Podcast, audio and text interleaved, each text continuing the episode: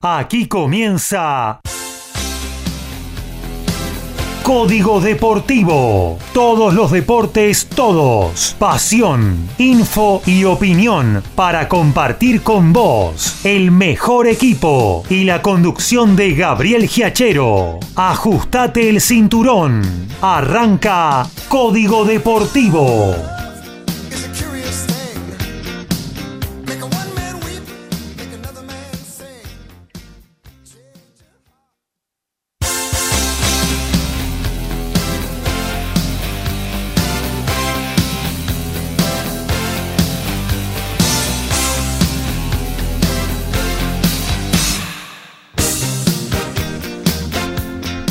¿Qué tal? ¿Cómo les va? Muy pero muy buenas noches. Aquí estamos arrancando una nueva edición de Código Deportivo. ¿eh? Esta vez es la de Correo Central Villadelina, sí, la 140 de nuestro programa. Vamos a estar haciéndoles compañía hasta las 23.30 luego del gran programa. Eh, y entonces, ¿qué hacemos? Que hizo Daniel Montenegro ese muy buen magazine de espectáculos, ¿eh? con columnas, con entrevistas con muy buena música, con espacios exclusivos, realmente para escucharlo todos los miércoles 20 horas en el aire de MG Radio. Y nosotros hasta las 23.30 le haremos compañía deportiva con toda la info del Planeta Deportes, la actualización de lo que está sucediendo en vivo. Y luego le daremos paso a la pelota ovalada con TMO, el programa de nuestro compañero Alfredo González, tu momento balado, rugby y muy buena música hasta la medianoche de este miércoles aquí en la emisora de Villa Pueyrredón. Hoy vamos a estar con fútbol, vamos a estar también mediante un audio porque no va a estar en vivo Lautaro Miranda con todas las novedades del tenis y también con automovilismo, básquetbol, algo de boxeo gran triunfo de las Leonas hoy que se metieron en las semifinales del Mundial de Hockey sobre césped. En fin, muchísimas cosas para compartir en esta hora y media de deportes. Ya vamos a saludar a nuestros especialistas. Nos metemos en el estudio de MG Radio. Horacio Boquio, ¿cómo anda? ¿Qué tal, Gabriel? Compañeros, audiencia, muy buenas noches con la Copa Argentina desarrollándose en esta semana. Ya tuvimos un partido ayer, dos finales hoy y uno que se está jugando. Y mañana ya comienza la fecha 8 del torneo de primera división, así que la actividad no para. Eso hay que agregarle que ya tuvimos por la mañana también el torneo de reserva de primera, donde ya hubo cuatro partidos, más lo que es eh, la Copa de Brasil, que se está jugando en simultáneo con la Argentina. Así que tenemos mucho como para ir comentando y seguramente se van a llegar las 23.30 y no habremos volcado seguramente toda la información que tenemos. Pero bueno, sí, vamos a estar con lo que está sucediendo en San Luis, ¿no? Porque se está jugando eh, otro partido, el de cierre, digamos, de la fecha de la Copa Argentina. Y el cuarto de esta semana, eh, River está ganando en 34 del primer tiempo con el tanto de Milton Casto, eh, Casco, 1 a 0 a Barraca Central, en un partido bastante disputado, parejo, el equipo de Berti ha tenido ya dos o tres situaciones muy claras, Armani está en una noche bastante buena, así que por ahora no es fácil, pero claro, eh, River es River y hay que ver, hasta ahora está ganando en un partido bastante parejo. Muy bien, nos vamos a los polvorines en búsqueda de nuestro especialista de automovilismo y de básquetbol, el señor Daniel Medina. ¿Cómo anda, Dani? Hola Gaby, hola compañeros, en este caso compañero. Ahí nada más soy, bueno, Gaby también, por supuesto, y audiencia. Se nos cayeron varios soldados hoy. No importa, siempre este, este, hay que pensar siempre en el movimiento. El sol ha salido en, la zona de los polvorines. ¿Cuándo? ¿A esta hora? Ha asomado ya él desde el domingo que tenemos sol a pleno, no anochece. Y sí, eh, ustedes vieron que por redes sociales hay un muy popular actor de, este, de, la academia que siempre dice que mañana, ¿no? Que linda mañana. Y yo digo, qué lindo lunes, martes, miércoles jueves, viernes, listo, ahí paramos. Sensacional. Este, Hasta la nueva fecha. Una alegría como pocas. Podría no haber comido, no haberme bañado ese domingo. Para mí ganó San Lorenzo 12 eh, a 1, porque lo vi 25 mil veces a los goles. Este, ah, porque no lo podía creer. Aparte, aparte. No, no podía creer las cosas del bar, dejémoslo ahí. ¿eh? Sigo, sigo sin creer algunas cosas del bar. Pero bueno, este, muy nervioso me puse, así que este, en algún momento no, no lo quise ni ver. Este, y, y después, bueno, menos mal. Este, y algunas cosas que le pasan a los jugadores a tirando los penales, que es una cosa de loco. Pero bueno, este, dejémosla ahí. Fue un, lindo triunfo. Un lindo triunfo, este, una linda alegría. ¿eh? Y sobre todo me puso muy contento que estaba la cancha repleta, ¿eh? como muchas pocas veces. ¿eh? De muy, muy, mucha, mucha gente. Lástima que hubo algunos incidentes, eso sí. Eso sí, unos incidentes este, bastante serios con la policía. No como los de Luján Alem, pero serios con la policía. Este, bueno, como bien dijiste, este, Gaby, este, dos cosas. Primero, qué iluminación que tiene la pedrera, antes que me metan lo mío. Qué iluminación que tiene ese estadio. ¿eh? Como parecen los, equipos, los estadios brasileños que hicieron para el Mundial. Impresionante. Y segundo, durísimo, durísimo lo de las Leonas hoy, ¿eh? Contra la dura y difícil Inglaterra, mamita, ¿eh? Este, costó, ¿eh? Pero bueno, ahí, ahí, están las chicas como siempre. Por supuesto tenemos automovilismo, tenemos de todo en el automovilismo, todo lo que pasó el fin de semana en el Top Race, en clase 2 y clase 3, justamente clase 2 y clase 3 en la pedrera, que está de moda, porque ahora viene Juego de las Estrellas también de Vázquez. En la pedrera tenemos lo que va a ser el fin de semana el TCR América, las novedades, la la gloria argentina que tiene a través del TCR Sudamérica, que nos va a representar, el fin de semana de la Fórmula 1 en Austria, ¿eh? que por fin, este, por lo menos fue algo distinto, ¿no? Este, hubo alguien también, gente que quiso comer este, un omelette que sopleteado, Estamos hablando de Carlos Sainz, vamos a explicar un poquito lo que le pasó. Este, o sea, hubo fuego, hubo de todo, hubo, hubo sorpasos, bastante sorpasos. Fue una carrera de, lo, de lo último, de lo más interesante. Por lo menos hubo otro ganador y esperemos que ahora el campeonato pueda repuntar un poco. Para mí ya, ya está definido, pero, pero qué va a ser. Y por supuesto también vamos a hablar un poquito, un poquito más, eh, lo vamos a extender en la parte de la parte de automovilismo cuando demos el desarrollo de lo que pasó en las 6 horas de Monza con el equipo Toyota y una explicación muy breve, muy breve, porque si no no terminamos más, este, eh, de, lo que es la performance ahora en el, en, el WEC, ¿eh? el Campeonato Mundial de Endurance, que es lo que está haciendo que hasta ahora, Gaby y oyentes este, de, automovilismo, sea una gran sorpresa. Hasta ahora, ¿quién está encabezando? Faltando nada más que dos carreras, si bien son muy pocas, ¿no?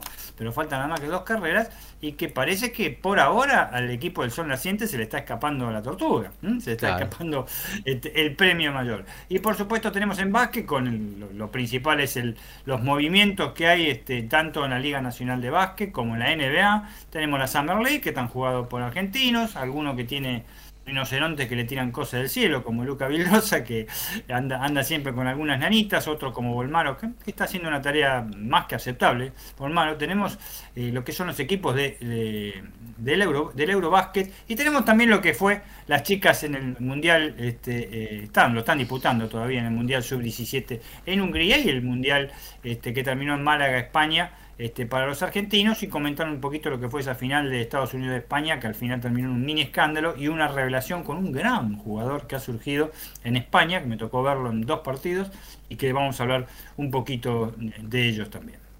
Muy bien, ahí tenemos, ¿eh? Mm, Horacio Bocchio con fútbol, Daniel Medina con automovilismo y básquetbol, el audio que nos mandó Lautaro Miranda eh, por eh, el tenis, bueno, algo quizás hablaríamos de boxeo y de hockey sobre césped, claro, porque las Leonas, volvemos a repetir, ya están en el Mundial en la semifinal que se va a jugar el próximo sábado, la final el domingo y el partido por el tercer puesto también. Eh, vamos a estar dándole un espacio también al seleccionado femenino de hockey sobre césped que se lo merece. ¿eh? Siempre no, somos una potencia en hockey femenino, más allá de alguna época de transición que han pasado en los últimos dos o tres años. Siempre las leonas están peleando cosas importantes, así que se merecen un espacio en todo. en todos eh, los programas deportivos, muy pocos se lo dan, pero bueno, nosotros queremos ser eh, consecuentes con lo que pensamos, ¿no? De eh, abrir el abanico para todos los deportes y no solo para el fútbol. Amigo oyente, usted sabe que es sobre la margen derecha de la página de la radio, www.mgradio.com.ar, ahí tiene el chat para dejarnos su mensaje, su apreciación, su pregunta, lo que sea. ¿eh? También lo puede hacer a través de cualquiera de nuestras aplicaciones que se baja gratuitamente de las tiendas Play Store o también nos puede mandar un mensaje de texto o de audio al 11 7005 2196. Te repito el número 11 7005 2196. Código Deportivo 140. Todos los deportes en un solo programa. A todo ritmo, info y opinión. Código Deportivo. Código Deportivo.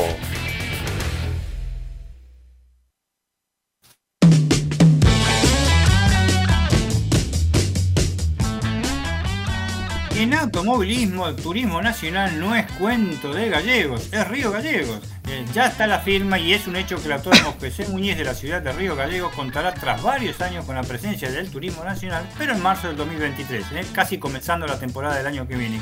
Y, con motivo de ello, ya se reunieron todos los popes del turismo nacional y de la STC también con el gobierno de este, Río, la Intendencia de Río Gallegos para confirmar la carrera que se celebrará el año que viene, confirmando los 60 años del Automóvil Club de Río Gallegos. Bienvenido, otra, otra, eh, otra ciudad que hace 7 años no tiene automóvil.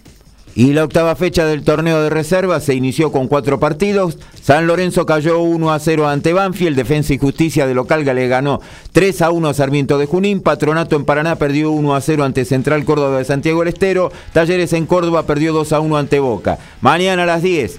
Racing y Newells, Argentino Junior Barraca Central a las 11, Atlético Tucumán con Aldo Civi, Rosario Central Independiente el viernes. 10 horas para Estudiantes de La Plata Tigre, a las 11 Huracán Unión, Lanús Godoy Cruz, Platense Arsenal y el sábado se va a completar a las 10 de la mañana con River y Vélez y Colón Gimnasia Esgrima La Plata.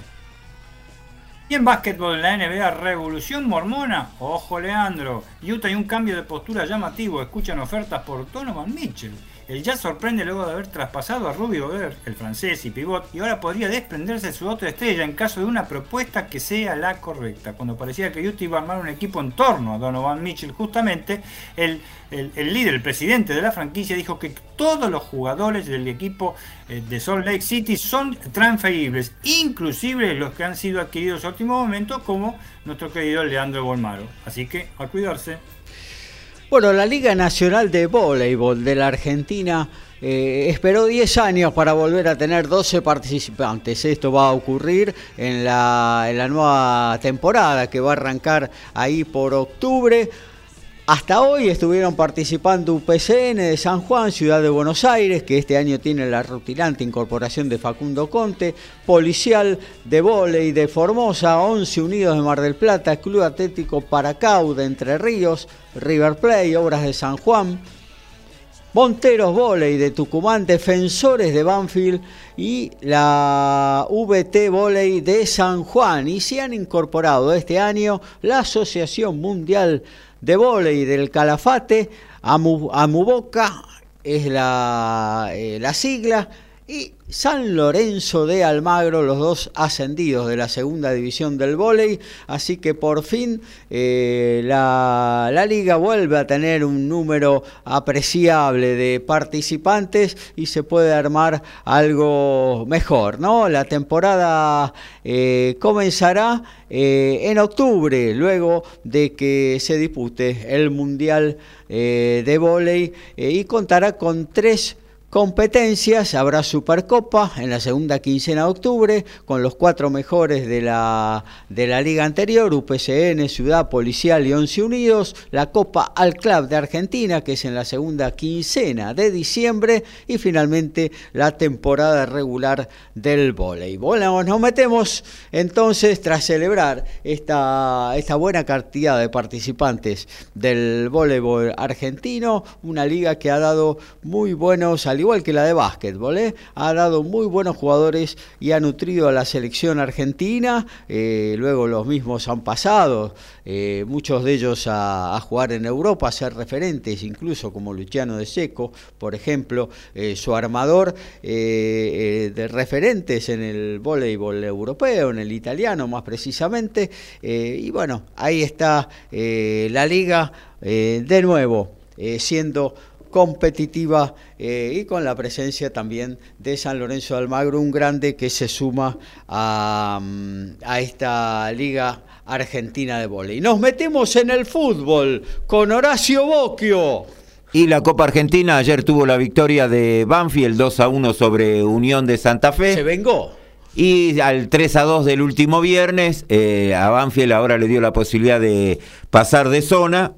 Unión está cumpliendo una buena campaña en el torneo, está solamente a, a dos puntos Ajá. y viene de tres victorias consecutivas ya. Claro. Así que bueno, eh, va a seguir el equipo de, de Banfield ahora en competencia. Unión quedó eliminado, pero hoy ya tuvimos el plato fuerte de tres partidos. Uno está desarrollándose, arrancó eh, jugándose en San Nicolás y la victoria fue de Belgrano de Córdoba con un equipo casi de suplentes. Le ganó 1 a 0 a, a Estudiantes de La Plata.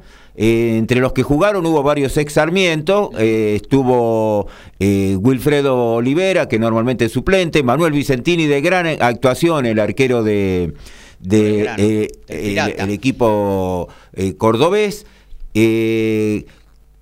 Joaquín Susbieles marcó el tanto de penal, un penal bastante discutido, que es como para verlo y que en televisión habían dicho que no, no era falta, pero me parece que hay una falta posterior a cuando saca la pelota el defensor de, de Estudiantes de La Plata. Estudiantes jugó con casi todos también sus titulares, exceptuando el caso de Boselli lesionado, pero en líneas generales jugaron los que son habituales titulares. Sarmiento hizo, eh, perdón, Sarmiento Belgrano hizo varios cambios y bueno, después sobre el final sí entraron muchos de sus titulares, incluidos los últimos 10 minutos entró Vegetti también, así que bueno, a tratar de aguantar un partido que pudo haber sacado hasta incluso alguna ventaja superior, porque a lo largo del partido eh, lo de Belgrano fue bastante bueno, Estudiantes sí mejoró mucho en el segundo tiempo en desventaja, pero creo que hasta se puede decir que fue justa la victoria del equipo de Farré y bueno, a la cierta comodidad que ya lleva en el torneo de la Primera Nacional, con ocho unidades de ventaja, eh, hace tanto tiempo que viene consolidándose, que no ha tenido mayormente traspié, creo que ha perdido solamente eh, dos partidos en lo que va del torneo, en alrededor de 23 fechas, así que lo de Belgrano está siendo muy bueno y llevó una multitud, se hablaba de más de 15.000 personas. 15.000, sí, eso te iba a decir, este, casi 15, la- los medios están dando que 15.000 personas aproximadamente. Así que bueno, pasó y bueno, la gente está que vuela. Se se habla de que estaban vendidas también ya las entradas para el próximo fin de semana, el partido que recibe a Deportivo Maipú de Mendoza. Ajá. Ya tienen todas la- las entradas vendidas también, así Sí, que bueno, sí. el furor... eh, en general Belgrano siempre lleva mucha gente, Siempre. pero bueno, en este momento la gente este, es la euforia más el palpitar de la posibilidad de volver a primera división. Y después a segundo turno, Lanús cayó ante Godoy Cruz en la cancha de Belgrano de Córdoba, ganaba Lanús 1 a 0 con el tanto del juvenil Orozco y lo, dio vuelta en los últimos 20, que también jugó con muchos suplentes, Godoy Cruz, y después, bueno, eh, la dupla volcó a la cancha tanto a Tadeo Allende, Simón Rodríguez como Martín Ojeda, que marcaron los tres goles. Así que, bueno, eh, Godoy Cruz, que en cierto modo no está haciendo sorpresa porque también en la tabla de posiciones está en una buena ubicación. Eh, yo dije, creo que no, no es un equipo como para que esté en zona de descenso y por ahora está saliendo y la- lo que está haciendo en el campeonato eh, es acorde al equipo que tiene, me parece que es eh, muy superior a muchos de los que tenía ahí eh, rodeándolo en la tabla de descenso, así que no, no me sorprende para nada. Y ¿Qué River... cosa Godoy Cruz sí, siempre lo dijiste vos, este, Horacio? Eh, eh, gane o pierda este, desde hace años. ¿Cuánto hace años? que está? No me acuerdo cuántos años hace que está desde su segundo ascenso, que es el definitivo, este, pero Sí. eh, siempre juega igual, ¿te diste cuenta? Aunque le Sí. vaya mal. Y en el vaya mal, 2006 ascendió, en el 2006. impresionante, Seis. este, Quiere decir este, que 16 años ya sé Claro. que está en primera. Claro, Siempre juega igual, siempre, siempre de la misma manera, aunque le vaya, de repente baje y al, al otro campeonato sube. Eso es lo que quiero decir, este, Sí, no sube, sí. de- de- sube en rendimiento, es, es- es desconcertante y tiene un juego rarísimo, igual de local que de visitante. Sí, aparte eh, había tenido una buena Copa de Liga también. Eh. Claro. había conseguido varias, varias victorias importantes, incluso acá en Buenos Aires, y ahora lo viene ratificando en este, en este torneo. Así que Creo que eh, no, no va a estar pesando tanto el, tema de la situación abajo y ya empezar a mirar para arriba porque Belgrano, eh, Belgrano eh, Godoy Cruz tiene un equipo que me parece que está como para la mitad de tabla hacia arriba, ¿no? Por lo que se ha visto en líneas generales, no tiene nada que envidiarle al resto de, los equipos que están participando, no tiene un, un plantel muy muy grande y hoy quedó demostrado, ¿no? Que los tres goles los marcaron en los últimos 20 minutos cuando se produjeron los cambios. Y es un plantel como, como, también dicen ustedes, eh, que cada vez que termina un campeonato no sabe lo que va a pasar, se pueden ir la mayoría de los jugadores. Y es otro de los inconvenientes que están teniendo muchos de estos equipos. Sí, la cantidad de jugadores que se le van, como mismo, bueno, tuvimos el caso de Colón, que son, se le van cuatro o cinco jugadores titulares, después eh, no es fácil lo que viene que se ensamble enseguida o que tengan el mismo rendimiento. Así que ese es el gran problema y encima por la tipicidad que se ha dado con el tema de la pandemia, los cambios de, calendario, el haber sacado los descensos, el haberse jugado en menos tiempo muchísimos más partidos, ahora este año con el tema del Mundial, quizás el año que viene se pueda empezar a, a estabilizar un poquito. Bueno, igual hay que ver cuando vaya a empezar el año si las condiciones de lo que estaba planteado para el 23 se van a respetar, así que pero creo que va a ser mucho más, más largo, el año ya no va a terminar eh, a finales de octubre como va a ser este, sino que se va a seguir seguramente hasta alrededor de mitad de diciembre, entonces va a haber un, un poco más de tiempo y a lo mejor se pueden acomodar un poquito mejor también el tema de las contrataciones, que hemos tenido este inconveniente del 30 de junio con un campeonato ya empezado no sé cómo lo terminarán armando, si se jugará desde principio de julio, porque me imagino que el formato va a ser el mismo, porque siguen siendo 28. Si van a jugar eh, de julio a diciembre el segundo torneo y la Copa de la Liga la hagan jugar eh, entre febrero y junio, pero como les va a sobrar ahí eh, por lo menos dos o tres partes de eliminación de Copa Argentina la jugarán seguramente en ese momento, más los que tengan torneos internacionales, ¿no? Sí, aparte que va a permitir tener un receso y hacer más ordenado la apertura en el medio del campeonato, en el medio del año del libro de pase, ¿no? Como ahora que eh, los equipos, un jugador juega en un equipo y el otro domingo juega en otro.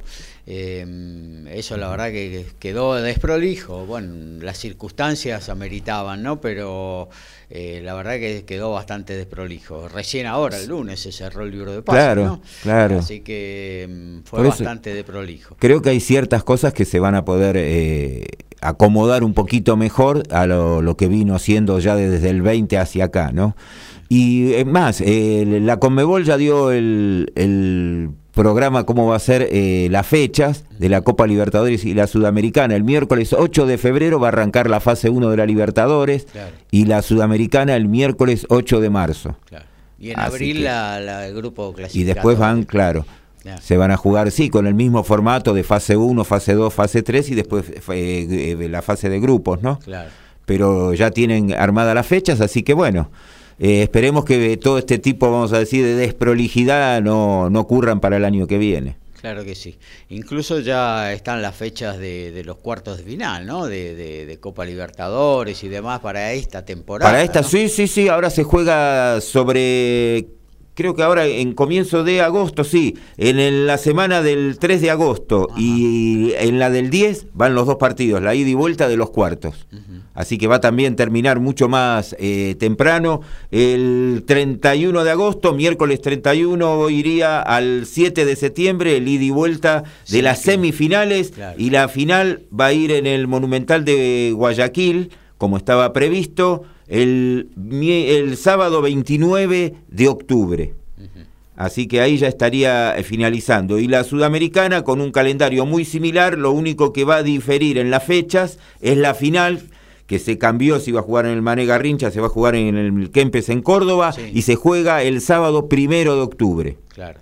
Así que va, ahí ya va a terminar eh, mucho antes. Y el torneo acá local está estipulado que si no sucede nada raro. Eh, el, el anteúltimo domingo de octubre, creo que alrededor del 23 más o menos de octubre, está calculado jugar la última fecha. Claro, fenómeno.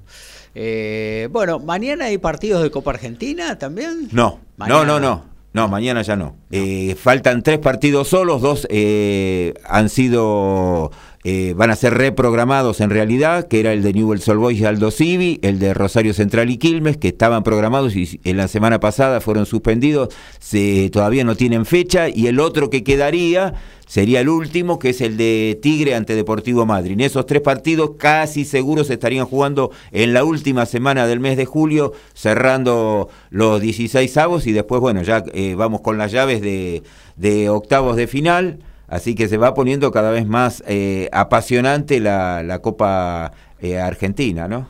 Claro que sí, claro que sí. Eh, ya entramos a, las instancias decisivas y que puede tener un choque de campanillas en la próxima en la próxima ronda, ¿no? Si es que pasan Boca River, un enfrentamiento entre los dos colosos del fútbol argentino, ¿no? Sí, ahora tenemos ya los definidos es el partido 1 sería Banfield con Gimnasia de Jujuy, el 2 es Godoy Cruz con Belgrano, el 3 son Vélez Independiente, otro partido eh, interesante. El partido 4 va a jugarlo Talleres con el ganador de Newell's Old Boys Saldo Civi, el 5 lo juega Gimnasia Esgrima La Plata y Patronato de Paraná, el 6 lo va a jugar Defensa y Justicia con el ganador de esta noche, River y Barraca Central. El 7 lo juega Boca con Agropecuario. Y el partido 8, que es el que está más complicado, lo va a jugar el ganador de Rosario Central Quilmes con el ganador de Tigre y Deportivo Madrid. Hablaste de Independiente, se quedó sin técnico finalmente la institución de Avellaneda. La renuncia de Eduardo Domínguez eh, fue indeclinable a pesar de, los esfuerzos de, de, Rolfi Montenegro y de los propios jugadores del plantel profesional de Independiente. No pudieron convencerlo eh, y Domínguez, eh, bueno, dio un portazo eh, y se retiró de la dirección técnica a partir de los malos resultados y la eclosión de, haber perdido el clásico el, domingo pasado frente a Racing Club en el cilindro de Avellaneda. Em, bueno, el sábado había comentado que un resultado negativo casi seguro era el final de, Domínguez en Independiente, ¿no? Bueno, fue, fue renuncia, yo creo, yo dirigente no lo hubiera, yo creo que no, no no, no lo hubiera. Los números igual no lo han favorecido. Ah, bueno, pero el plantel, viste, no podés hacer magia. No tiene, no tiene la varita mágica. Al margen de lo que comentamos con la gente de la misma línea sobre final de diciembre, creo que el cambio no iba a ser beneficioso y no lo fue. Al margen de que Colón a pesar de todos estos inconvenientes, creo que ha tenido un mejor momento en líneas generales eh, comparado. En Colón tenía un plantel, en Colón tenía un plantel. No, pero, pero aún habiéndolo desarmado como se desarmó, Colón hizo mejor campaña hasta ahora. Colón se desarmó ahora. Bueno, pero en lo que fue, ya tuvo, tuvo sus bajas en el comienzo de año y ya el rendimiento no fue el mismo del equipo. Bueno, no estaba Domínguez ahí. Por eso, yo creo que si hubiese seguido teniendo algo ya armado, hubiese sido mucho mejor el desenvolvimiento que el que tuvo con Independiente. a eso me refiero. y los números lo están mostrando. Él, no solo apuntaba a lo futbolístico, él necesitaba venir en Buenos Aires por un tema personal, familiar. Bueno, sí, eso ya lo habíamos comentado en ese momento. Y bueno, él necesitaba venir a Buenos Aires. Con lo cual la, la oferta que tuvo de Independiente le cayó como anillo al dedo, agarró el desafío, pero bueno... Eh, eh, lo vuelvo a repetir, la varita mágica no la tiene nadie, como no, la tiene, por ejemplo, Insúa en San Lorenzo. ¿Qué le podés reclamar a Insúa si pierde muchos partidos? Sí, no, no, es, eh, eso ya uno lo sabe. Lo que ocurre que a lo mejor no era, eh, lo que habíamos hablado no era para ese lado que pensaba venir Domínguez. No, no te entiendo. ¿A qué decís? Y no era para Avellaneda, era para el otro lado del riachuelo. Ah, para Boca, decís vos. No sé, no sé. No sé, eso no sé. Puede, haber sido. Lo que sí se lo vio este, era eh, para, lo, que, lo que pasó el lunes o martes, no recuerdo cuándo fue realmente que el presentó la renuncia. En todo el partido, las imágenes que le ponían en el banco suplente, el tipo estaba este, descorazonado, parecía, ¿no? Cada jugada que como hacía. Que ya lo decidió antes, como que ya lo había decidido. Sí, sí, sí, estaba, estaba. Para mí, uh, he visto muchos casos de eso, sobre todo en San Lorenzo, no desde ya, pero en muchos técnicos ya, no desde ya. Claro. Eh, bueno, entonces eh, ahí eh, tenemos lo que tiene que ver con el fútbol. ¿Tenés algo más para agregar, Horacio? No, ya sobre todo esto creo que no, no queda mucho más. Simplemente que recordar que mañana sí se inicia la octava fecha en la primera división y que van a estar jugando Central Córdoba en Santiago del Estero ante Patronato y que bueno, esto después tiene de continuo hasta el domingo porque la semana que viene, martes, miércoles y jueves, vamos a tener la fecha 9 del torneo. semana, claro. Así que por eso ese es el, motivo que eh, se ha adelantado esta fecha, ¿no? Que el lunes había finalizado, ya está empezando el jueves, va a terminar el domingo y el martes hasta el otro jueves se va a jugar toda la fecha 9. Y ya la 10 está programada también, así que bueno, ya habíamos dicho que exceptuando octubre, eh, cada uno de los meses tiene una fecha entre semanas. Puedo hacer una, pregunta técnica rapidita, un rapidito y, listo. Eh, eh, el VAR para la expulsión, ¿eh? cuando va un árbitro, ¿cómo aconteció en San Lorenzo Boca? Si ya tiene amarilla, ¿por qué dicen que para lo único que se usa es para roja? ¿No le puede sacar roja al árbitro? ¿Le puede sacar una segunda amarilla? Sí, también, ¿no? Sí, claro. Ah, bueno. Ah, no me quedan dudas entonces. lo, de, Espinosa, con, con eso de rojo realmente es... No sé si le tuvo miedo rojo, le tuvo miedo al entorno, ¿a qué le tuvo miedo? Bueno, el, clarísimo. el partido de Barraca Central y Boca, eh, Barraca Central, perdón, con San Lorenzo. ¿Te acordás? Ah, en la cancha del Boys. De el número 3, eh, faltarían 10 minutos, la falta de amarilla, que no lo amonestaron porque ya estaba. Fue más que evidente. La verdad que no, no, se entienden algunas cosas, este, realmente de, de, las decisiones de los árbitros a veces, ¿no? Pero bueno. Y del VAR, porque siempre decíamos, bueno, el árbitro decide, hay dualidad de criterios en muchos casos, ¿no? Eh, y bueno, ahora lo mismo se traslada al VAR, y no solo a nivel nacional, también internacional, ¿no? Eh, siempre se depende del criterio del árbitro, de lo que está viendo, ¿no? Más allá de que, bueno, hay jugadas que, que que está bueno reverlas y han dado justicia, ¿no? Porque a veces eh, eh, goles que, eran en offside o que no eran en offside o bueno. expulsiones que correspondían por, por agresiones. Pero bueno, está bueno mantener el criterio firme para todos los casos, ¿no?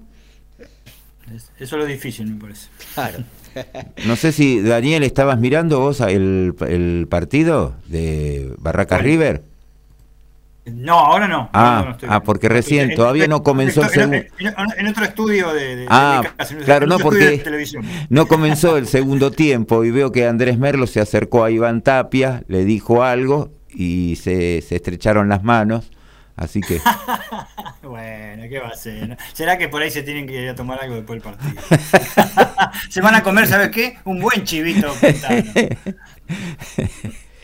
Bueno, muy bien, actualizamos ya que estamos ahí en la Pedrera River con Barraca Central Copa Argentina. Y estamos en 30 segundos, eh, está ganando 1 a 0 River, recordamos con el tanto de Milton Casco. en Barraca se ha producido un cambio, salió Vázquez y entró el colombiano Sebastián Rincón, el ex Tigre. Somos pasionales, tenemos buena onda y también nos calentamos. Sumate a Código Deportivo. Somos como vos.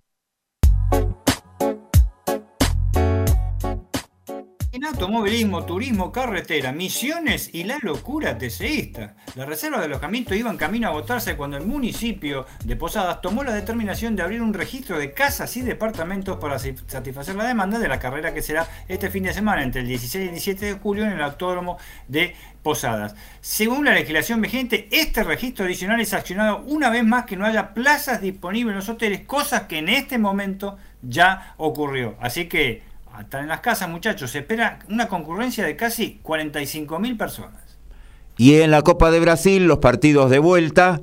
Goyanense le ganó 3 a 0 como visitante a Goiás. En el partido de ida habían igualado 0 a 0. El Ceará le ganó 1 a 0 a Fortaleza. Partido de ida había ganado Fortaleza de local 2 a 0. Estamos en el entretiempo. Flamengo con el tanto del uruguayo Georgian de Arrascaeta le está ganando 1 a 0 al Atlético Mineiro. En el partido de ida había ganado el Mineiro 2-1. En este momento estarían yendo a penales. En 3 del segundo tiempo, Santos igual a 0 a 0 con Corinthians. En la ida había ganado Corinthians 4 a 0.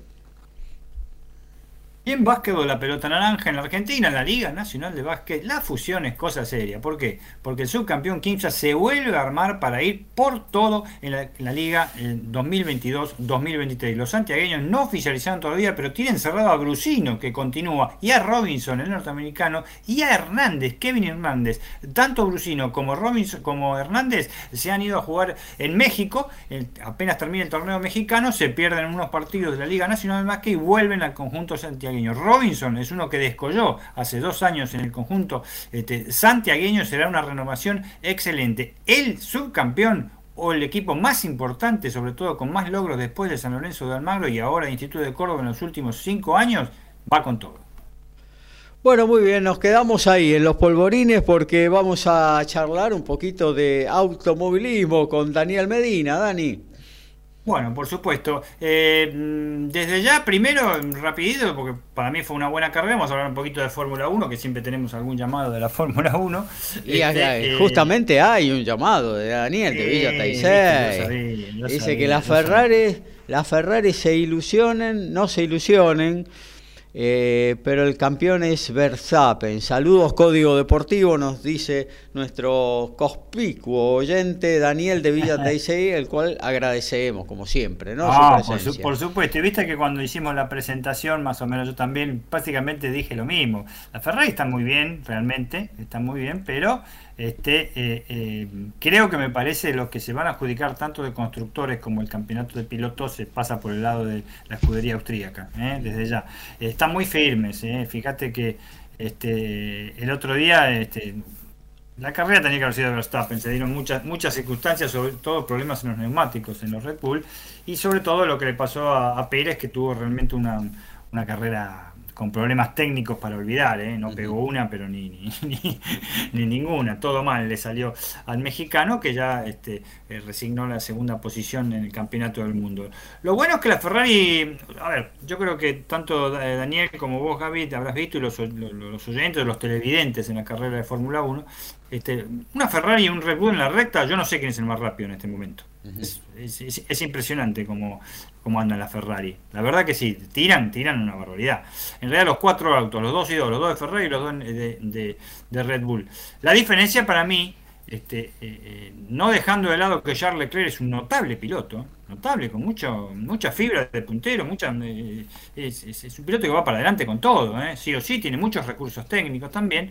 Está peleando contra un piloto que siempre dijimos que va más allá del auto y que en este momento cada vez es más piloto, me parece. Estamos hablando de Max Verstappen. Cada vez está, vos cuando te volvés campeón del mundo y tenés toda la espalda atrás para, para respaldarte, cada vez te haces más campeón del mundo. Cada vez te haces más dueño de la situación.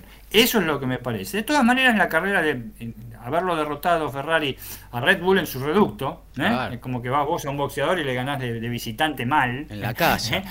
Eh, claro. en la casa. Este, y que pudo haber sido un 1-2, tranquilamente. Si no le pasa eso que dije del, del, del, incendio, de, incendio, de Sainz. Bueno, esa es una cosa que tengo rapidito para decir.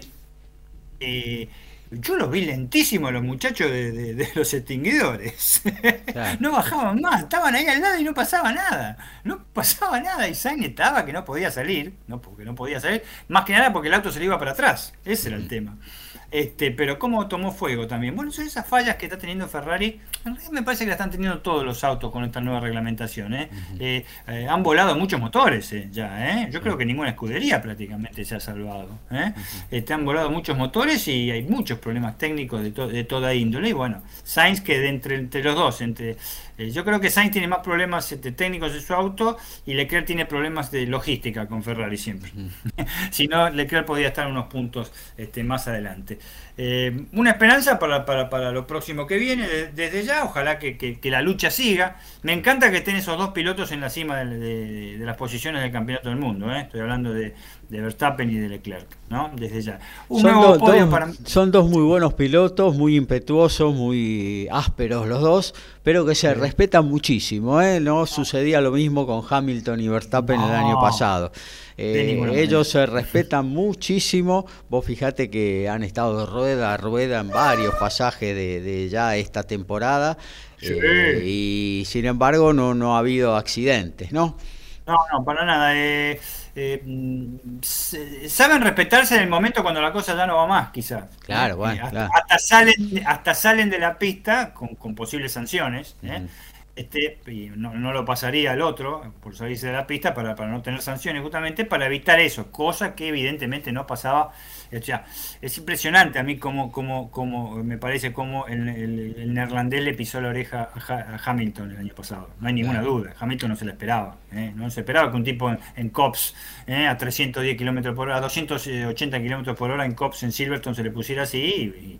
Y, el toque ahí sí fue inevitable porque Hamilton no aflocó un ápice. ¿Eh? Por eso fue y casi se mata Verstappen, porque la verdad, casi se mata el golpazo que se pegó. Pero en fin, también Verstappen después lo pasó por arriba en Monza, así que no precisamente ganándole, lo pasó por arriba.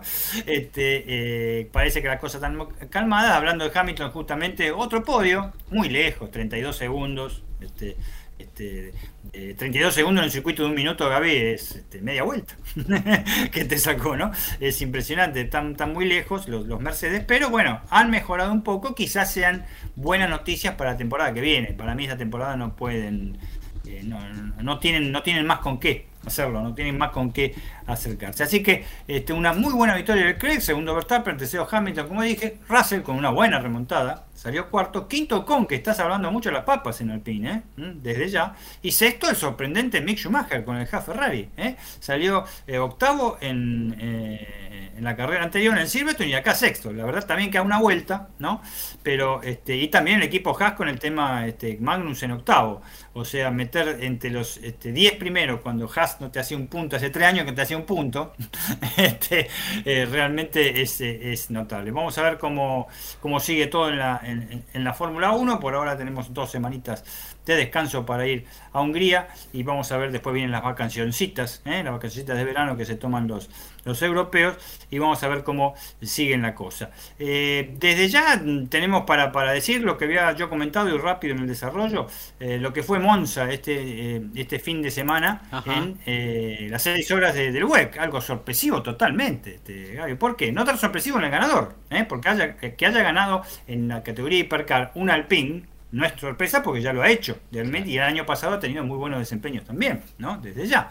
Pero sí que eh, le, haya ganado de la manera que le ganó al, auto número 8 del Toyota Gazoo Racing, que en ese momento tripulaba Kobayashi al final, con una carrera con una definición como de Fórmula 1, ¿eh? porque prácticamente se tocaron, de hecho se tocó, el Toyota encerró al Alpine, el Toyota que tripulaba Kobayashi contra el, Alpine de eh, eh, Baxi Pierre, lo tocó, pero la peor parte la llevó el auto japonés, que una especie de trompo, y lo pasó el francés y no lo pudo alcanzar más. En una carrera muy accidentada, estuvo detenida como una hora, hora y cuarto, por el tema de un accidente gravísimo, de un eh, gran turismo que gracias a Dios este, no pasó nada, este, de un Aston Martin, pero eh, algo muy sorpresivo, ha perdido nuevamente Toyota, ha perdido la como en Sebring, desde ya volvió a agarrar el Alpine, y realmente era la carrera que estaba encabezando, porque era, era el, la carrera de los Glickenhaus, del equipo este, norteamericano. Era el fin, fin, de semana de ellos. El coche 708 había logrado la pole position, lideró las primeras horas de carrera con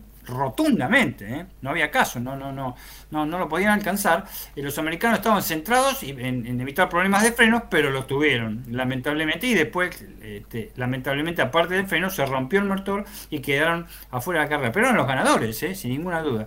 Los Toyota parecían que ganaban, este, Pechito López sacó un tercer puesto que para mí, a mi juicio, ya lo aleja definitivamente de retener el campeonato porque está a 30 eh, puntos del, del Alpine cuando restan dos carreras, pero está a 20 puntos del otro Toyota. Claro. O sea que van a priorizar las cosas sobre el, el, otro, el otro, Toyota. Este, me, parece que va a ser así. Segundo, obviamente salió el número 8. Tercero, el, Pellito López. Y este, mm, el debut de los Peugeot había sido bueno en la clasificación, más o menos. Pero este, terminó uno con eh, eh, casi ahí lo estoy viendo, casi 36 eh, vueltas menos, porque en los primeros instantes de la carrera tuvo muchos inconvenientes y el otro lo abandonó directamente en los primeros instantes. Todos inconvenientes mecánicos. Habían tenido buena velocidad, pero este, tuvieron inconvenientes mecánicos. Lo que quería decir que esta, esto de, del Alpine no es tanta sorpresa en el sentido de cómo son las performances ahora en el WEC.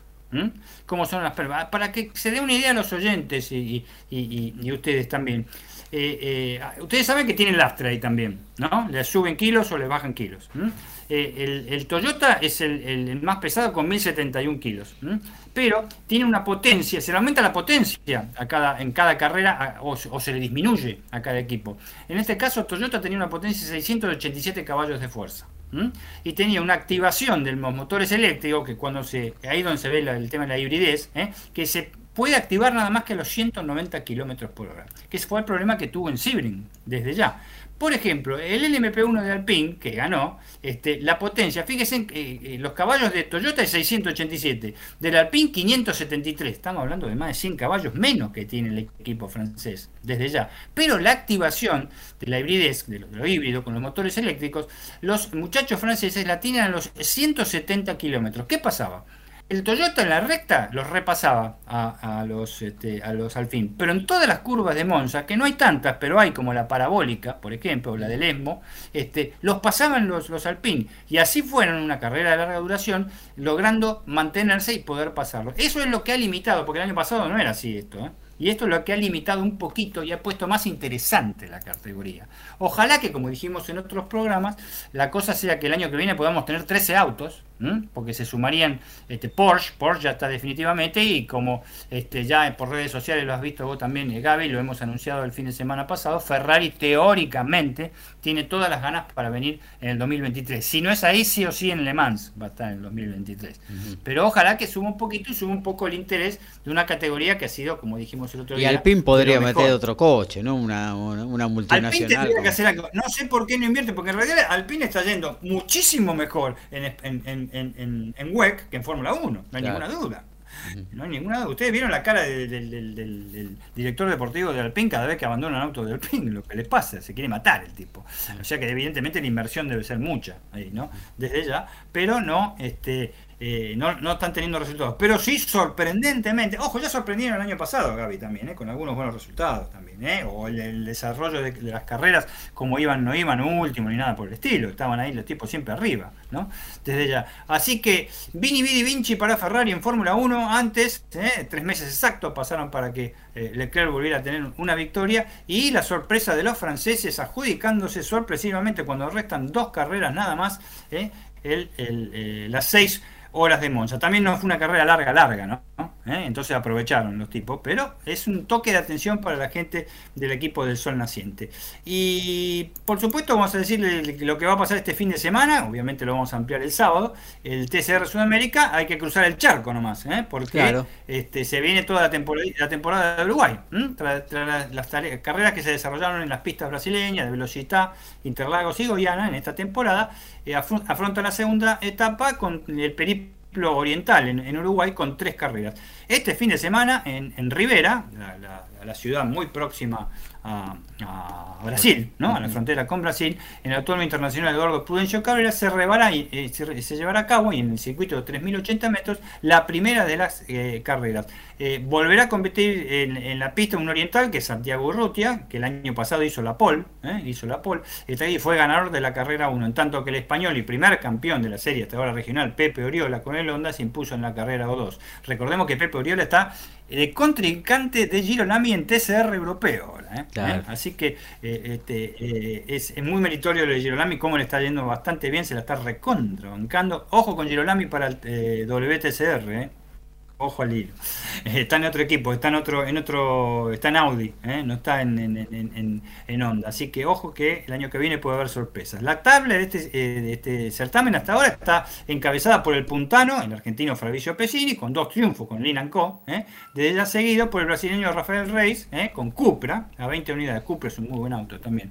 Luego se ubican José Manuel Zapá con Lin Co con 56, Rosso con Honda 70 y Pedro Isa, el brasileño, con Hyundai. Eso recuerda va a ser todo este fin de semana en este, eh, Y recuerden nada más, y para finalizar con el tema más o menos de, automovilismo, este, si no hay alguna otra pregunta, por supuesto, desde ya, que eh, definitivamente en términos de Río Hondo, este, eh, eh, Argentina este, lanza a nivel global, mejor dicho, el TCR el tema del Toyota, ya, ¿no?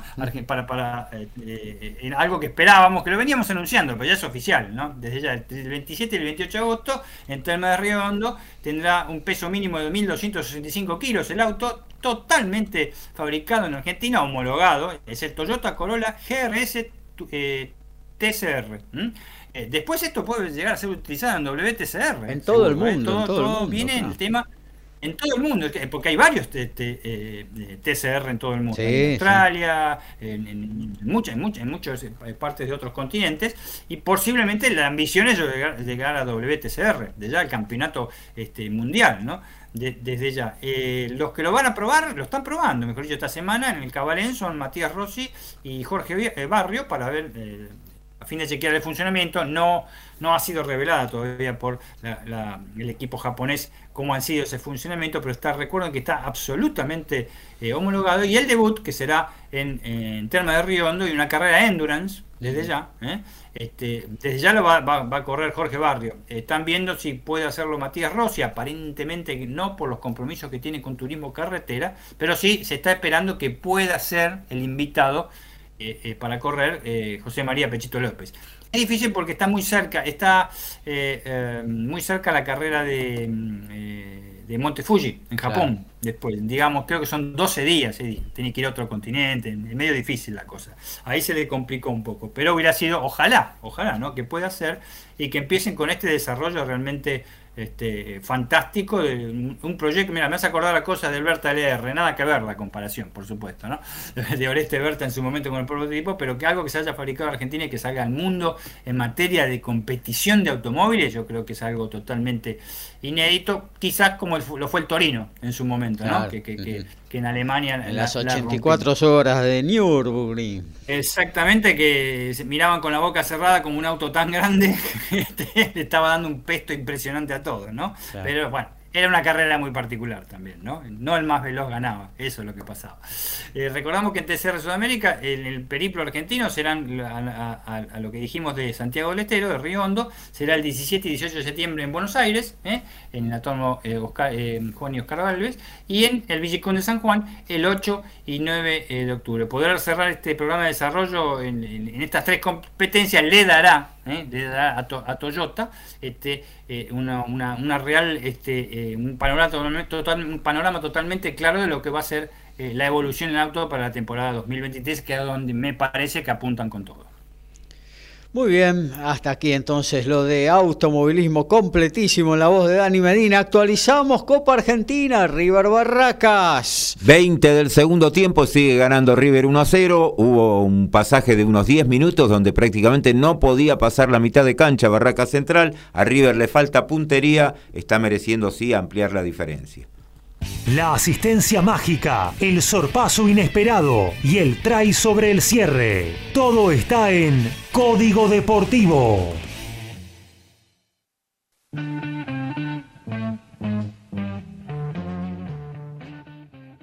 En automovilismo tenemos que hablar nuevamente del turismo carretera y vientos de cambio para el futuro. ¿eh? The Wind of Change no es la canción de Scorpion, sino que el turismo carretera continúa por el camino que se inició con el Toyota Camry, un modelo que no corrió en las épocas añoradas de competencias en rutas hace más de 25 años.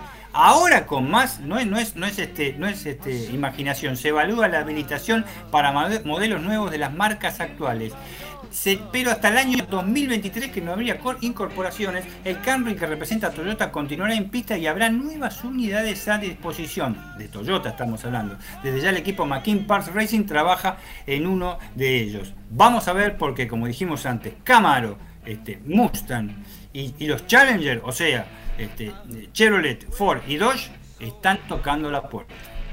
Y hay segundo gol de River Llegó la puntería, gran jugada de Aliendro, centro de Gómez, Aliendro la retuvo, Taco lo vio entrar a Palavecino entre las piernas de Gagliardo, gana River 2 a 0, 21 ya. Y en básquet tenemos que hablar un poquito del Eurobásquet. Hay un tanque que viene de los Balcanes y planea arrasar con todo. En la, Euro, Eurobásquet, que es el Campeonato Europeo de Naciones de Básquet, la lista de Serbia mete miedo. Nikola Jokic, Belica, Teodosic, Misic, Kalinic y más todavía están en la lista del técnico Svetislav Pesic, que dio una nómina de los 22 jugadores que estarán disponibles para la próxima ventana FIBA de agosto y para el Eurobásquet de septiembre se tiran con todo al campeonato y son uno de los equipos junto con España, aunque esta disminuida, y Francia favoritos para ganar la Copa. Muy bien, eh, vamos a meternos en lo que tiene que ver con el tenis. Hoy no está en vivo y en directo nuestro especialista Lautaro Miranda, pero nos dejó un audio para que podamos disfrutar y bueno, eh, conocer las novedades del deporte de la pelotita amarilla. Lo escuchamos. Hola compañeros y audiencia, muy buenas noches. Acá Lautaro Miranda para comentar lo que tiene que ver con el tenis. En esta ocasión, semana post Grand Slam, siempre son eh, tranquilas, diferentes. Eh, el fin de semana de los Grand Slam se vive mucha efervescencia especialmente en este Wimbledon que fue muy especial, muy atípico y ya estaremos entrando en detalles, por lo cual siempre la semana posterior a los Grand Slams es como que se vive con mucha tranquilidad dentro del mundo del ATP, pero aún así hay algunos jugadores top 10 en acción que ya los vamos a estar mencionando. Primero comenzamos eh, comentando lo que fue el gran triunfo de Novak Djokovic el día domingo ante Nick Kyrgios en la final de Wimbledon. Fue en cuatro parciales y de esta manera el serbio se convirtió en siete veces campeón de Wimbledon, su cuarto título consecutivo. Allí en el All England ganó 2018.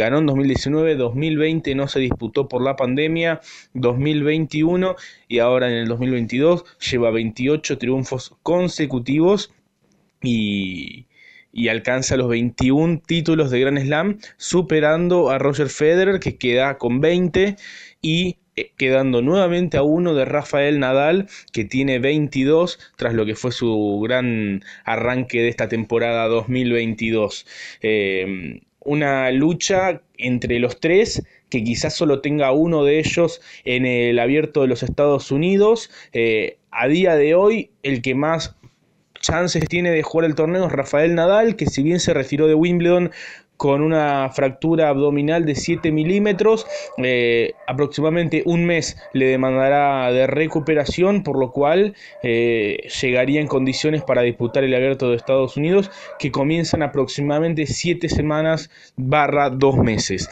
Novak Djokovic de momento no podría ingresar a los Estados Unidos porque le exigen carnet de vacunación. Eh, Novak Djokovic no lo tiene, pero según ciertas figuras legales podría llegar a entrar a los Estados Unidos como invitado y se está barajando la posibilidad de que bajo esa figura pueda ingresar para disputar el Master 1000 de Cincinnati y posteriormente el Abierto de Estados Unidos. Quien seguramente no va a estar es Roger Federer, que tiene planeado volver en la Labor Cup posterior al abierto de Estados Unidos, la Live Cup, su torneo, y que sorprendió esta semana al declarar que hay cosas más importantes en su vida que el tenis, que el tenis ya no lo necesita y que no estaría para nada mal parar dejar el tenis a un lado y disfrutar de las pequeñas cosas de la vida como sus hijos. Eh, un poco comenzando a preparar lo que es su, el anuncio de su retiro, que no sabemos cuándo llegará. A priori tiene pensado jugar este año la Copa Labor y luego a fin de octubre el torneo de Basilea, torneo bueno, de su ciudad natal y del cual él es propietario, pero ya empieza a abrir el paraguas y es posible que próximamente también anuncie, eh, esperemos que no, que estas estos dos torneos serán los últimos de su carrera. Pasando al plano de los tenistas argentinos, Debemos decir que los albicelestes han copado la ciudad sueca de Bostad. Esto es un paraíso allí eh, en el Mar del Norte. Es el, el, lugar donde vacaciona toda la élite sueca y es realmente un lugar soñado. Allí se disputa un torneo ATP 250 que contó con la presencia de seis argentinos en su cuadro principal, dos de ellos ya están en cuartos, uno de ellos es el número uno de la Argentina, Diego Schwarman, hoy superó en dos parciales a Elías Immer, el único sueco que jugó el torneo y avanzó los cuartos de final, donde el viernes se estará enfrentando a Pablo Carreño Busta, número 18 del mundo, un partido durísimo, entre dos top 20 en unos cuartos de final de un ATP 250 es algo muy atípico y realmente es un partido que promete muy buena calidad de tenis. El otro que ya está en cuartos de final es Francisco Cerúndolo, que hoy dio la gran sorpresa, superó a Casper Ruud, número 5 del mundo y finalista de Roland Garros por 7-5 en el tercero, adjudicándose así el mejor triunfo de su carrera. Por primera vez, el argentino de 23 años superó a un tenista top 10 y está en los cuartos de final allí en Bostad. Eh, fue la gran noticia del tenis argentino en el día, porque por supuesto Casper Ruud viene de ser finalista de Roland Garros. Es el número 5 del mundo, era el campeón defensor allí en Bostad, es el vigente campeón de la Argentina Open y Francisco logró vencerlo en la segunda ronda de Bostad en lo que es el mejor triunfo de su carrera hasta el momento. Quien también buscará el mejor triunfo de su carrera es Federico Coria, mañana jueves estará jugando ante Andrei Rublev, número 8 del mundo, Federico que defiende final del año pasado, eh, que había alcanzado la final, había perdido el año pasado ante Casper Ruud justamente, defiende la final y no será fácil ya que en los octavos de final se estará midiendo a Andrei Rublev. Un Andrei Rublev, recordemos, no jugó a Wimbledon, por lo cual llega descansado y necesita ritmo de partidos, por lo cual si el ruso no está fino, Federico podría dar la gran sorpresa el día de mañana. El otro argentino que estará jugando, Sebastián Báez, quien tras vencer a Fabio Fognini ayer martes, mañana se estará enfrentando al español Alejandro Davidovich, buscando avanzar una vez más en esta temporada a los cuartos de final de un torneo ATP.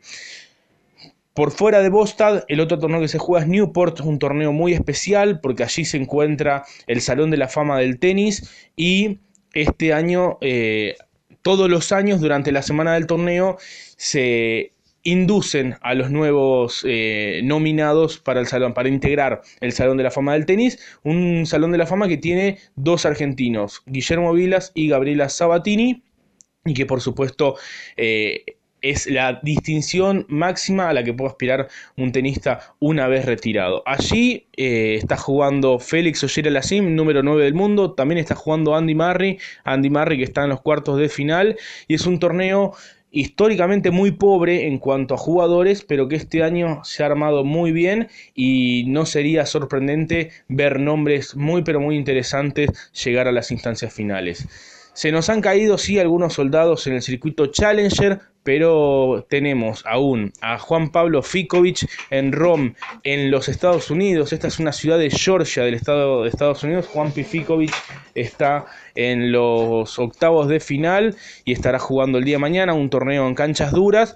Y mientras tanto, en Verona, en Italia, uno de los máximos candidatos es Pedro Cachín, tenista de Córdoba, que esta semana inauguró eh, su condición de top 100. Eh, así que venció el día de ayer al croata Y estará jugando los octavos de final del día de mañana, eh, buscando nuevamente seguir avanzando posiciones que lo puedan mantener allí en el top 100 durante un buen tiempo. Informó para MG Radio Lautaro Miranda. Ahí estaba entonces el informe justamente de nuestro compañero especialista en tenis. Actualizamos Copa Argentina y luego seguimos haciendo la 140 de Código Deportivo. Y hay tercer gol de River, nuevamente Agustín Palavecino, segundo de su cosecha personal, está ganando 3 a 0, 30 del segundo tiempo. El gol más gritado, ese passing quirúrgico, el knockout fulminante, pasa por Código Deportivo.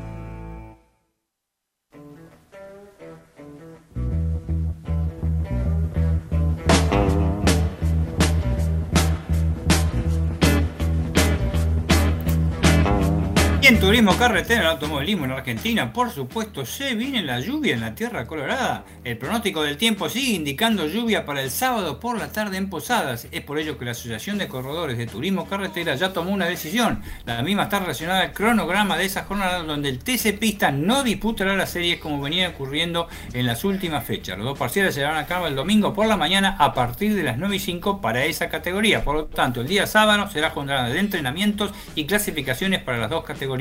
El TC será entre 16 y 16 horas hasta las 16.46 horas en la Tierra Roja de Misiones.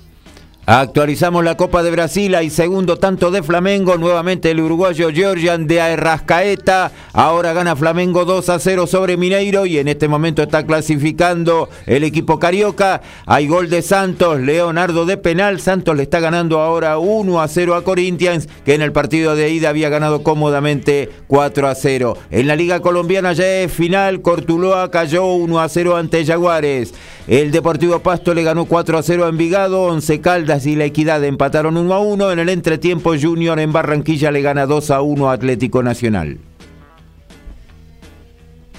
Y en básquetbol, la pelota naranjada, FIBA, el Mundial Sub-17, los argentinos sin top 10, pero se cumplió. Los chicos dirigidos por Leo Gutiérrez impusieron 80-70 ante Nueva Zelanda y de esa manera finalizaron un décimo en la cita mundialista, el sub-17. Terminaron ganando siempre es un aliciente Argentina lo hizo de una muy buena manera ante los oceánicos, este, en un duelo correspondiente a la lucha por el indécimo puesto. en el capítulo final el juego se hizo mucho más parejo, había sido totalmente favorable a Argentina, Nueva Zelanda llegó a ponerse adelante, pero una andanada de triples de Argentina tiró por la borda esa levantada. Lucas Giovanetti volvió a ser una de las figuras con varios bombazos en la parte final. Bien por los chicos, aunque se pudo haber estado mucho mejor. Y bueno, ya que estamos con el básquetbol, seguimos con la pelota naranja, Dani. Por supuesto, este, eh, estábamos hablando del Mundial Sub-17, en el equipo que eh, condujo este, Leo, Leo Gutiérrez, este, terminó un décimo entre 16, no es una ubicación este, muy buena, podría haber sido un noveno puesto, pero bueno, se cayó el sábado pasado que estábamos transmitiendo, eh, el partido fue a la tarde, mejor dicho, a las 12.30, empezó un poco más tarde, este, que Argentina cayó ante Canadá en un partido parejo, eh, para, jugar por el noveno lugar luego, con Egipto, y tuvo que jugar este partido con Nueva Zelanda. A ver, como habíamos dicho, la mayoría de las derrotas de la Argentina, excepto esta con Canadá, que fue por 7 puntos que perdió, este, fueron por eh, catastróficas catastrófica. Se perdió entre 38 y 25 puntos. ¿eh? Eh, se perdió en tres partidos así.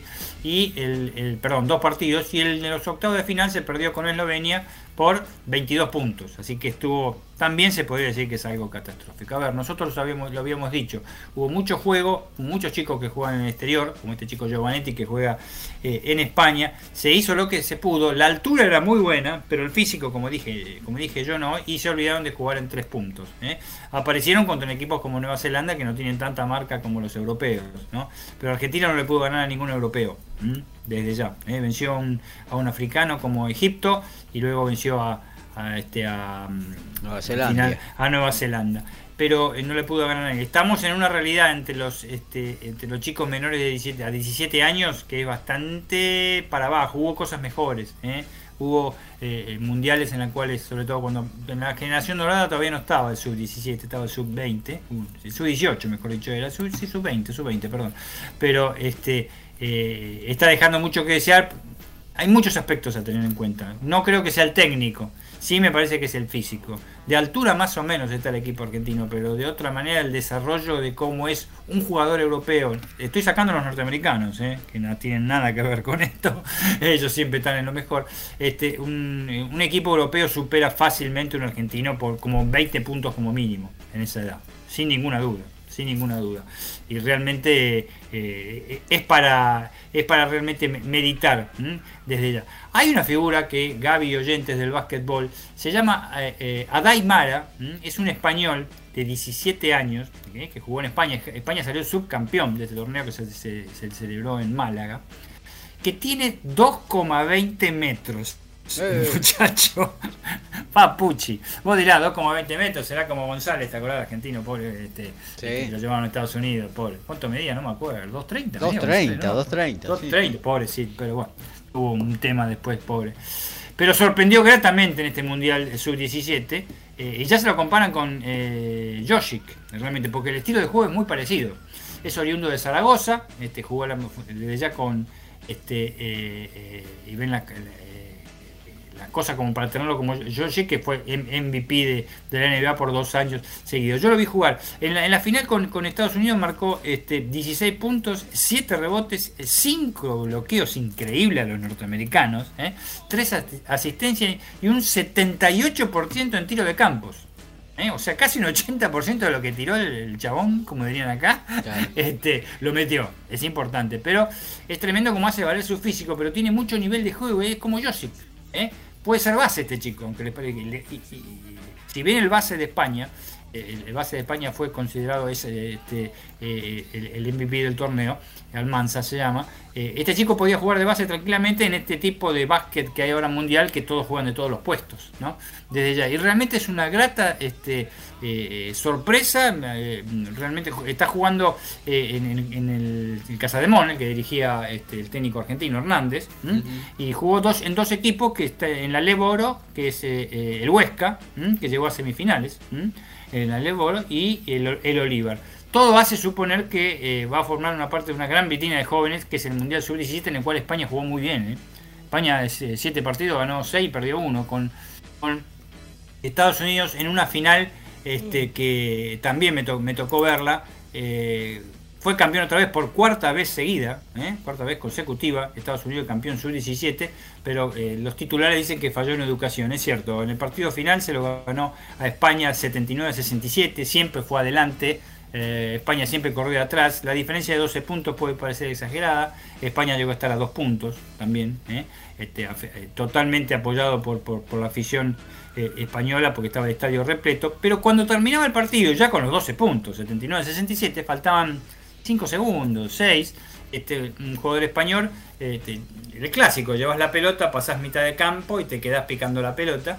Y se la, se la quiso sacar un chico norteamericano, un chico norteamericano, este, eh, para quedarse con la pelota, como pelota del campeonato. El español no se la quería dar porque el partido no había. Ronald Holland se llamaba el chico norteamericano, no se la quiso dar y se armó un tole tole de esos. Que nunca había pasado esto, ¿eh? nunca había pasado, ni, y en partidos tampoco de mundiales ha pasado estas cosas.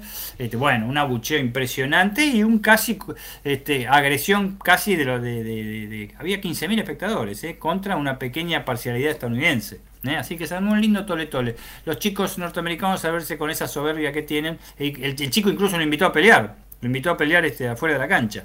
Este, así que, en fin, una cosa que trascendió en, vía, vía el canal de FIBA, que el que transmite este, este, eh, este, este, campeonato, lo transmitió y todos, todos los campeonatos menores, y, lo vieron todo el mundo. Bastante lamentable en ese sentido, pero un merecido, merecidísimo campeón Estados Unidos, sin, sin ninguna duda. No le fue de la misma manera ni les va a ir, me parece, porque están, todavía no han terminado, eh, a las chicas de, del sub-17 y que están jugando en Hungría, en Debrex en Hungría. Perdió los cuatro partidos hasta ahora, perdió hoy en octavos de final, eh, hoy perdió por 29 puntos con Hungría. Hungría se cuarta en el último mundial. Perdieron ante el anfitrión 82 a 53. Paula López González, la jugadora este, de obras, fue la más destacada con 14 puntos. Y este viernes contra Nueva Zelanda, justamente, empiezan a jugar por puesto noveno al décimo sexto. Habíamos anticipado que iba a ser muy difícil, Gaby, que las chicas argentinas podían tener alguna victoria. El tema es que han tenido, como los chicos argentinos, quizás, eh, diferencias este, tremendas en cuanto a a, los tanteadores, ¿no? Desde ya han tenido, también han tenido una zona terrible que les tocó, ¿eh? con Francia, con Australia, todos candidatos al título para pasar. Pero ellas y las mexicanas realmente yo creo que van a jugar por los últimos puestos, ¿eh? no hay ninguna duda. Eh, la diferencia física acá se hace aún mayor todavía. Este, en cuanto al, rendimiento, al rendimiento que puedan tener. Es, este, es, notable realmente cómo, este, cómo influye eso. Así que bueno, vamos a ver porque en el caso femenino es otra cosa, recién está empezando esto, este, está cada vez mejor, yo creo que ha tenido un progreso y vamos a ver cómo en el ambiente sudamericano le va bien a Argentina, está segundo y hasta puede salir primero incluso en algún momento. ¿eh?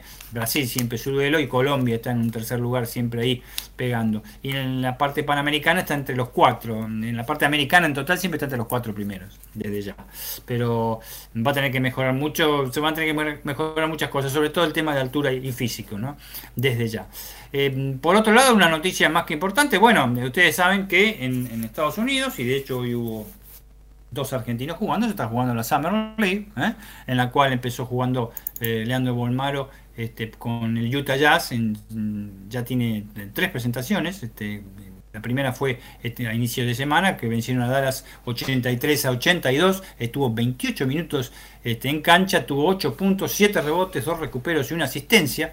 Este, me parece increíble a Bolmaro jugando ahí en la Summer League. ¿eh? habiendo jugado eh, partidos, muchísimos partidos ya en Minnesota, habiendo rendido bastante bien. Bueno, pero así es la NBA, nosotros dijimos en el Noti, ya que hasta Leandro, que hace no hace un mes que está en Utah Jazz, puede llegar a ser cortado también y transferido.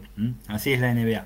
Hoy hizo su segundo partido, pero cayeron 80-74 ante los Toronto Raptors. ¿eh? Pero el argentino aportó 11 puntos, mucho más, 2 rebotes y 2 asistencias y 25 minutos de juego. Tiene siempre la misma participación. Este, yo creo que es un poco. La Summer League es un poquito más, eh, bastante más fuerte que la G League. ¿no? Desde ya, desde ya ahí eh, Bolmaro descollaba, pero está sumando minutos. Esperemos que pueda quedar en Utah Jazz, ¿eh? que parece que va a una renovación absoluta el Utah Jazz, pero esperemos que no sea así, a beneficio del argentino y por supuesto del, del básquetbol en general. Lo que, eh, mm, para finalizar con la NBA, lo difícil que es el tema de Leandro Vildosa, que el otro día tuvo su, su, mejor partido, en el cual los Milwaukee Bucks por la Summer League este, ganaron y había jugado muy, muy, pero, pero muy bien, este, 109 a, eh, perdón, el segundo partido que fue 109 a 111 en la derrota que tuvieron contra los Boston Celtics, Pildosa tuvo un buen juego con 11 puntos también, dos rebotes, dos asistencias y un robo. Y una jugada que realmente son esas jornadas que te, jugadas que te pueden condenar. ¿eh? Yo la vi justo, vi dos cuartos del, del partido, le dio directamente en campo, en, en, pleno ataque la pelota un rival, no que se le interceptó, se la dio y bueno, rival la enterró hasta más o menos Canadá, ¿no?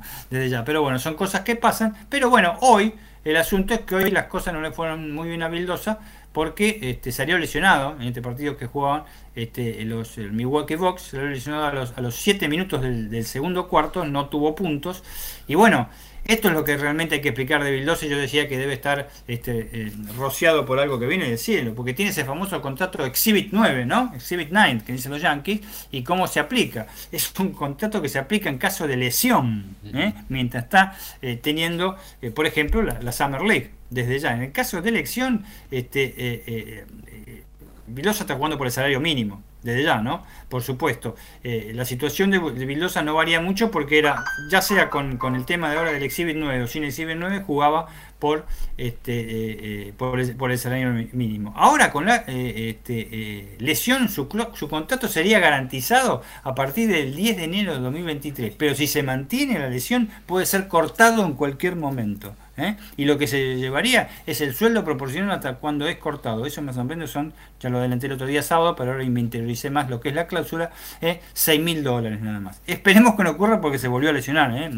parece que es una contractura en un gemelo, pero salió y no jugó más. ¿eh? Jugó nada más que hasta los 7 minutos del segundo cuarto y no había este, concretado eh, puntos. Muy bien, hasta ahí lo que tiene que ver con el básquetbol. Actualizamos, ¿eh? pasamos por San Luis con la Copa Argentina. Y ya estamos casi en el minuto 45 del segundo tiempo. River tranquilo, sigue ganando 3 a 0, aún con 10 jugadores. Lo saludamos a Alfredo González, que ya está ahí conectado, esperando el inicio de TMO, una nueva edición de Tu Momento Balado, media hora, todo rugby, muy buena música. Nos va a tirar los titulares de su edición. Alfredo, ¿cómo andás? Buenas noches. Muy buenas noches, eh, muchachos. Sí, audiencia, sí, con todo listo, con toda la información preparada para que estés informado de lo que tiene que ver con el rugby y sabemos que se están jugando las ventanas de julio con todo el rugby internacional. Hubo póker del hemisferio norte en este caso y vamos a estar comentando esos partidos. Además, las presentaciones del equipo nacional de los equipos nacionales, tanto Pumas como Pumitas como Argentina 15, la modificación del ranking cada vez que juegan eh, esta serie de partidos y qué se viene para los Pumas para el próximo partido del sábado en Santiago del Estero. Muchas gracias, te escuchamos en un ratito, Alfred. Gracias. Todos los deportes. En un solo programa. Código Deportivo.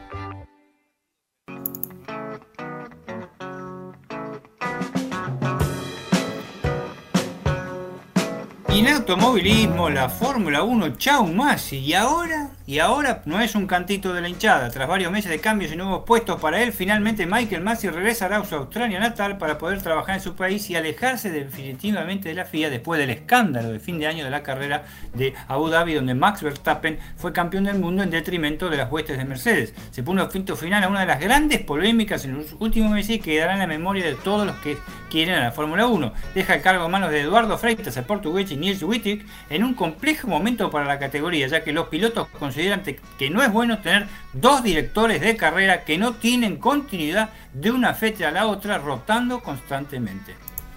Y mañana a las 21 en el Estadio Madre de Ciudades en Santiago del Estero, Central Córdoba abre la fecha número 8 ante Patronato.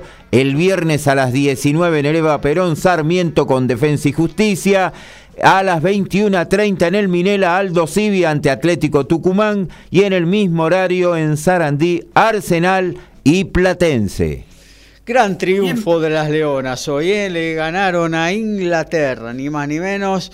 1 eh, a 0 con gol de Victoria Granato. Apenas comenzado el cuarto cuarto, el último de los cuartos que se juega, 4 de, de 15 minutos. Se hace en el hockey de todo el mundo. Y bueno, parecía, el partido estaba muy cerrado. ¿eh? Parecía que se iba a los shootouts, a esa rara definición del hockey que es más lotería todavía que los penales del fútbol. Pero bueno, Vicky Granato clavó eh, ahí entre el palo y el arquero eh, el gol apenas iniciado este último cuarto y Argentina se quedó con la victoria gracias a una enorme arquera eh, de categoría mundial como Belén Suchi que primero a mano cambiada tapó un córner corto que parecía el empate inglés y luego sobre la hora, faltaba nada, creo que tres o cuatro segundos debajo del arco, le tapó mano a mano a una delantera inglesa, eh, selló la victoria la mm, arquera, la gran arquera argentina. Los resultados de estos cuartos de final Países Bajos, Holanda 2, Bélgica 1, Alemania le ganó 1 a 0 a Nueva Zelanda y Australia esta tarde, luego del partido de Argentina, derrotó a las Bravas españolas 2 a 0. Se vienen las semifinales. ¿eh? Leí en varios medios que ponen a Argentina jugando 13-30. Yo en la página oficial del Mundial de Hockey eh, figura 16-30. 13-30 sería Australia, Países Bajos, otro partidazo, realmente dos equipos eh, súper poderosos. Y 16-30 estaría jugando Argentina frente a las duras alemanas. Al día siguiente, el domingo 13-30, se jugará el partido por el tercer puesto. 16-30, la gran final, todo esto en el Estadio Olímpico de Terraza, ahí en España. Y nos estamos yendo, ¿eh? se nos está terminando esta 140 de Código Deportivo.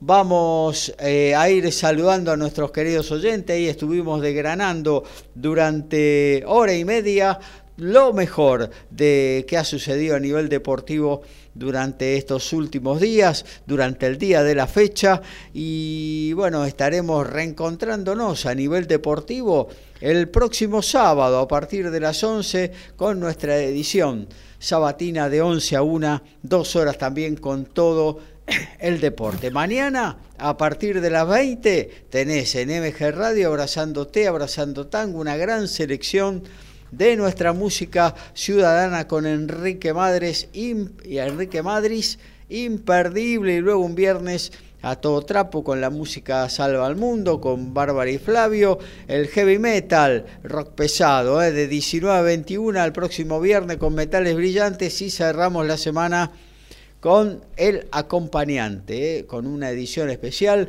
música en vivo aquí en el estudio de MG Radio. Horacio, gracias por estar como siempre. ¿eh? No, al contrario, el gusto es mío de poder participar en, en, las distintas emisiones de Código Deportivo. Ha finalizado el partido, ganó River 3 a 0 y este fin de semana vamos a estar con todo lo que ya haya ocurrido de jueves y viernes, más lo que viene el sábado, que tenemos un torneo donde está todo muy parejito. Hay dos puntos en nueve equipos. Chau, hasta el sábado. Hasta el sábado, Horacio. Dani, para vos también, abrazo grande, nos reencontramos el próximo sábado.